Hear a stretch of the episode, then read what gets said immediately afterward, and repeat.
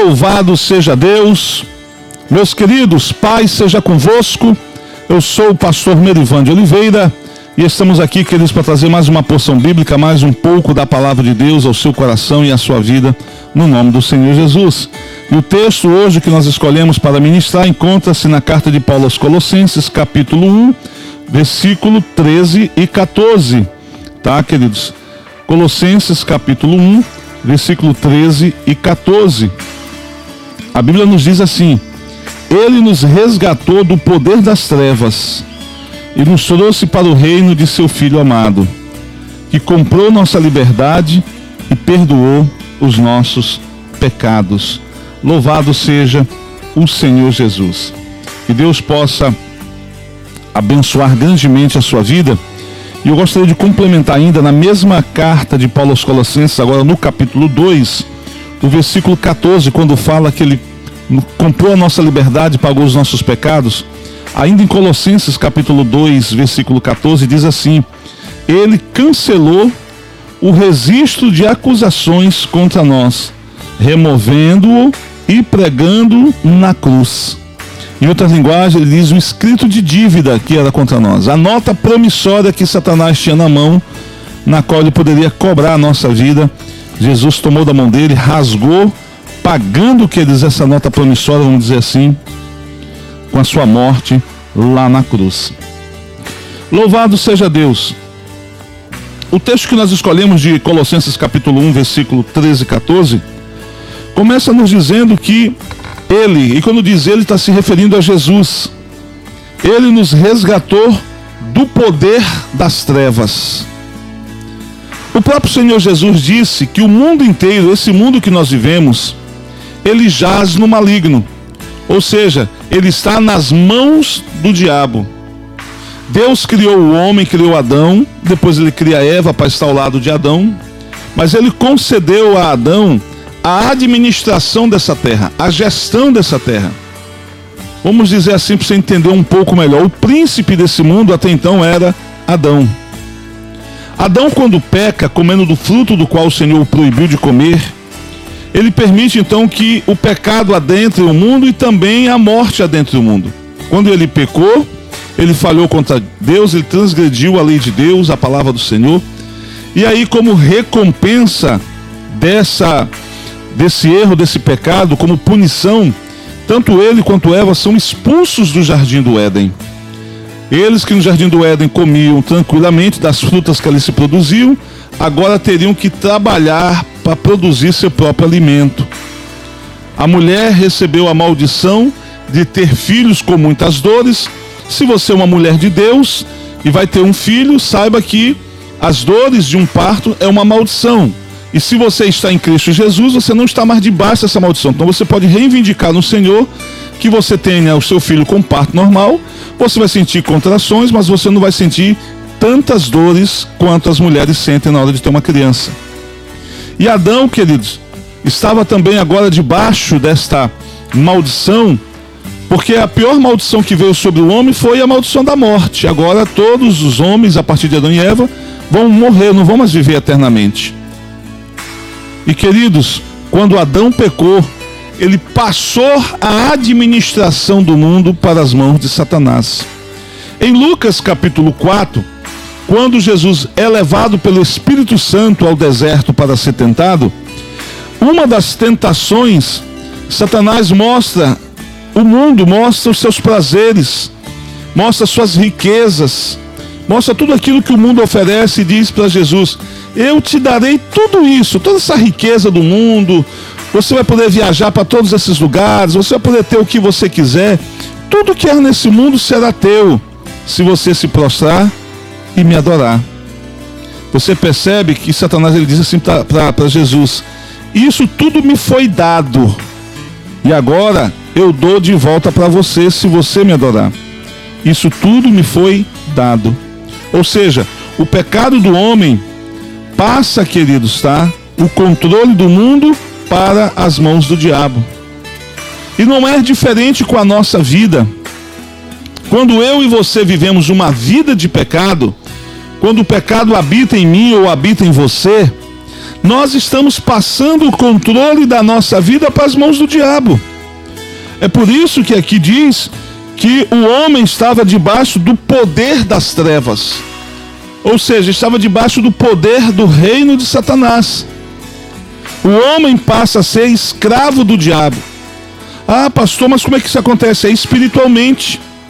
Você viaja, você se diverte, você bebe, fuma, se prostitui, adultera, mente.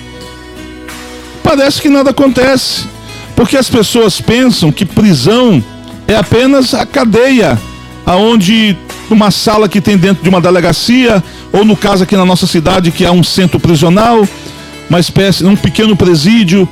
As pessoas pensam que eles que perder a liberdade é estar presa dentro de uma cela cercado por grades.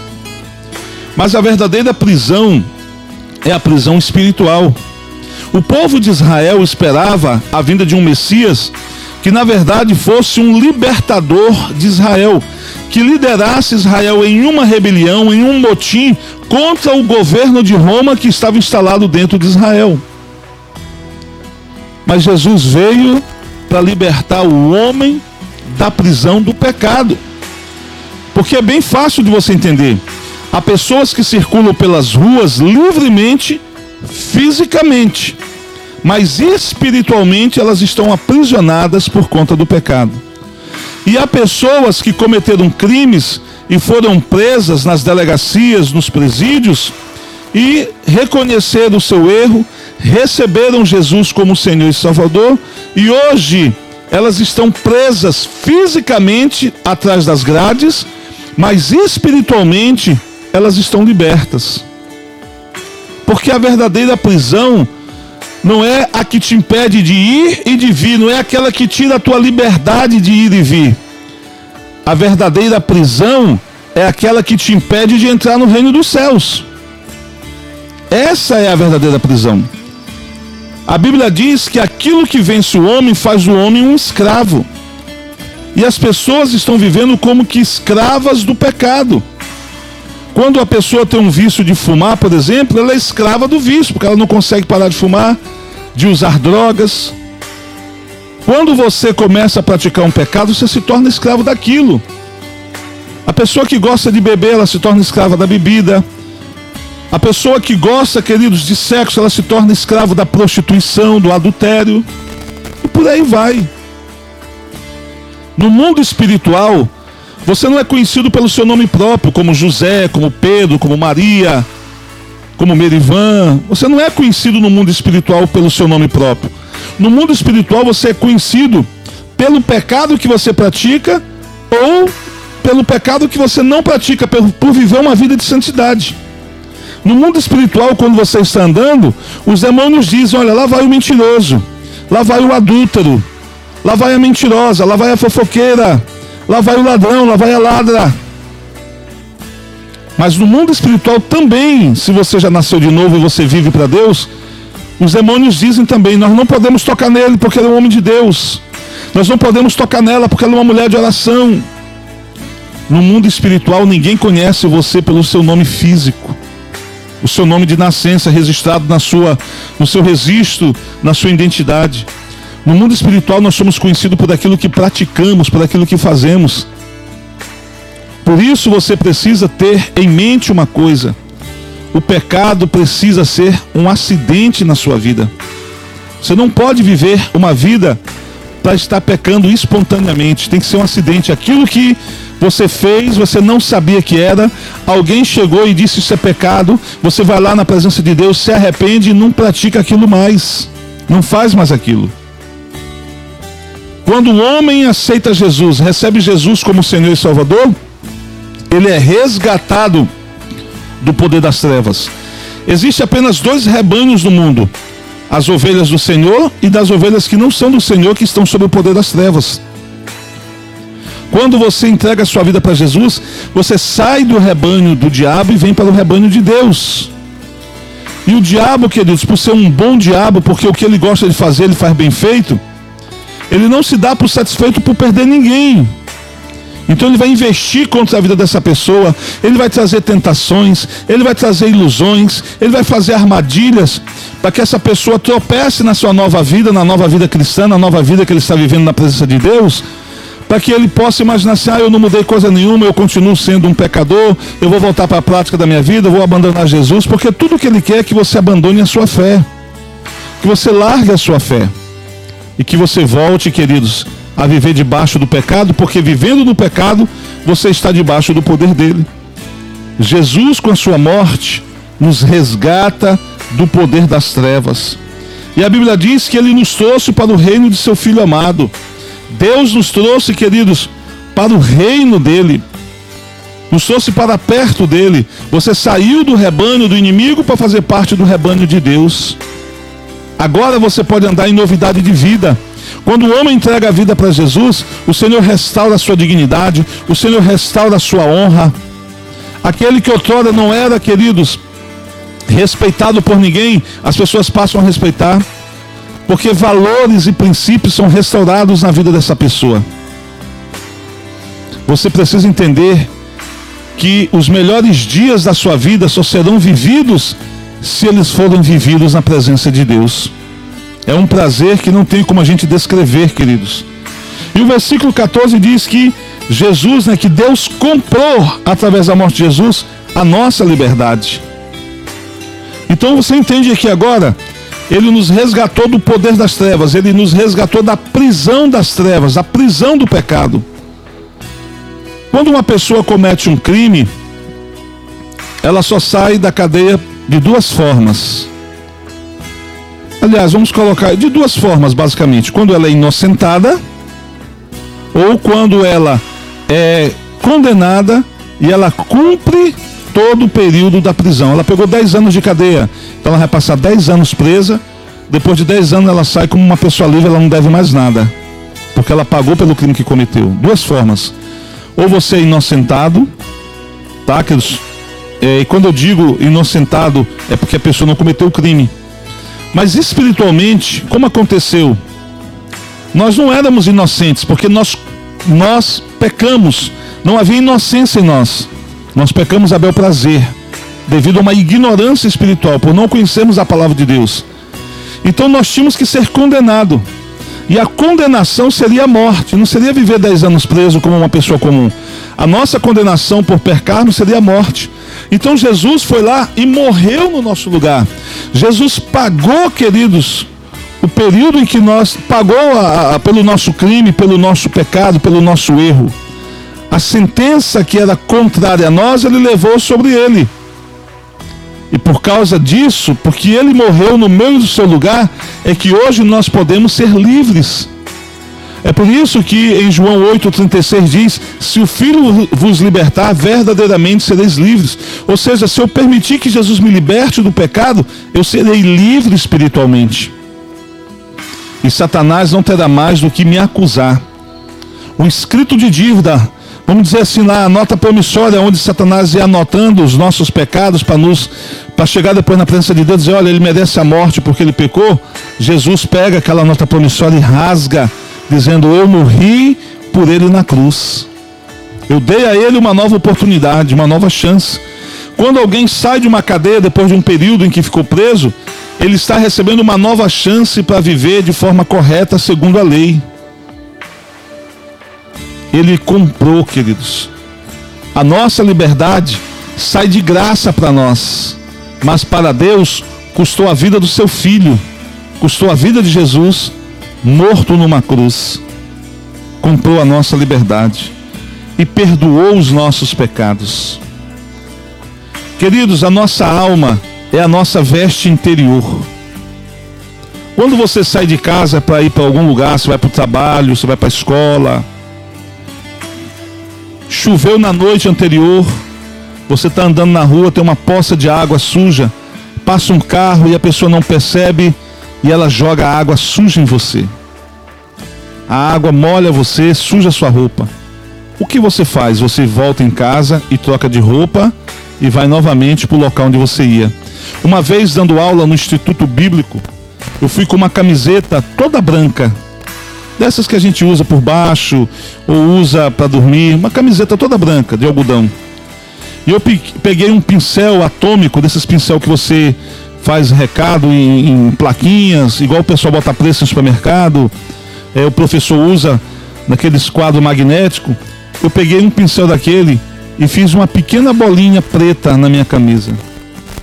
Eu sou, eu sou grande, eu tenho 1,93m. Então a minha camisa ela é grande, ela é extra G, extra G, extra XG, quase que não sai. E eu perguntei para os alunos para eles olhar para minha camisa o que eles viam. E todos viram uma pequena bolinha preta. Os olhos deles foram todos para aquela bolinha preta. E eu disse: vocês, vocês estão agindo como seres humanos comuns que só olha o pecado das pessoas, o erro das pessoas, as falhas das pessoas e não consegue enxergar a multidão de qualidades e de virtudes que essa pessoa tem. Falei, minha camisa é, é grande perto de vocês que tem uma estatura menor e vocês só prestaram atenção numa bolinha preta pequenininha. Mas é exatamente o que acontece com a nossa alma. O pecado mancha a nossa alma, e por menor que seja, poderá nos impedir de entrar no reino dos céus. Quando nós recebemos Jesus como Senhor e Salvador, ele nos lava. O sangue de Jesus é derramado sobre a nossa alma e lava a nossa alma, tornando ela mais branca do que a neve. O perdão dos pecados torna a nossa alma mais branca do que a neve e nos torna apto a entrar no reino dos céus. No dia em que nós aceitamos a Jesus, recebemos Jesus como Senhor e Salvador, Ele nos lava com o sangue, nos perdoa de todos os pecados e nos dá uma nova chance, uma nova vida. Agora cabe a mim viver uma vida sem pecado do dia que eu aceitei Jesus até o dia em que eu morrer. Porque esse será o fator determinante para que eu possa adentrar no céu. Viver uma vida sem pecado e na presença de Deus, guiado pelo Espírito Santo de Deus, norteado pela palavra do Senhor. É isso que Deus espera de mim de você. Agora, queridos, esse milagre da transformação da nova vida só acontece na vida de quem reconhece que é pecador e recebe Jesus como Senhor e Salvador. Se você não receber Jesus como Senhor e Salvador, você não vai entrar no reino dos céus. Deixa eu dizer algo para você. No dia que eu recebi Jesus como Senhor e Salvador, eu estava bêbado. Eu não senti nada, eu não me lembro de nada, assim, basicamente. Mas o que eu sei foi que eu assisti uma pregação na televisão de um pastor, e ele disse que dentro de mim havia um vazio, e esse vazio latejava como uma ferida infeccionada, quando aquela, aquela ferida cria o, o famoso pus, né, queridos, que fica doendo, e que a gente conseguia fazer com que aquela ferida parasse de doer quando a gente bebia, quando a gente fumava, se prostituía, roubava, quando a gente cometia pecado. A gente passou a entender instintivamente que quando pecamos, aquela ferida passa de, para de incomodar dentro de nós. Aquele vazio, desculpe, passa, a, é, deixa de incomodar. Quando eu recebo Jesus como Senhor e Salvador, queridos, Ele preenche esse vazio e esse vazio não me incomoda nunca mais. Quando você peca, o vazio para de te incomodar. Quando você para de pecar, ele começa a te incomodar e você percebe então que você precisa voltar a pecar novamente, porque é só pecando que o vazio para de te incomodar. Mas esse vazio dentro de você só pode ser preenchido pela pessoa bendita do Senhor Jesus Cristo. Por isso você precisa receber Jesus. E eu tive consciência disso. Eu aceitei Jesus conscientemente do que eu estava fazendo. Eu não tive nenhuma experiência naquela hora. Não aconteceu nada de sobrenatural. Sabe, eu não chorei. Não, não aconteceu nada. Eu apenas entendi que se eu não aceitasse Jesus, eu não entraria no céu. E é dessa forma que Deus quer que você o aceite, o receba, entendendo o que você está fazendo. E, é, e tudo que eu estou te dizendo aqui é o que a palavra de Deus afirma o que a palavra de Deus nos diz que nós devemos fazer. Eu termino minha mensagem dizendo para você: receba na sua vida Jesus como Senhor e Salvador. Se converta ao Senhor. Viva para Ele. E assim você vai poder entrar no reino dos céus. Caso contrário, você não entrará, você não terá parte. Você pode ter ido na igreja a vida toda, você pode ter sido uma pessoa boa, uma pessoa reta, honesta, todas essas qualidades boas que a gente conhece, faz parte da natureza humana e a nossa obrigação de ser tudo isso, mas não é o suficiente para nos colocar no céu. O suficiente é aceitar a Jesus, receber Jesus como Senhor e Salvador pessoal. Amém? Eu quero deixar essa palavra para você no dia de hoje. Que o Senhor te abençoe e te guarde. que você possa entregar sua vida para Jesus enquanto você está vivo, enquanto você tem tempo, antes que seja tarde demais, porque após a morte segue-se o juízo, porque o homem está destinado a morrer uma só vez. Se você morrer sem Jesus, você não tem parte no céu. Deus te abençoe até a nossa próxima mensagem. Se assim o Senhor nos permitir, não esqueça que eu sou o pastor Melivão de Oliveira, o seu amigo de todos os dias. Pai seja convosco.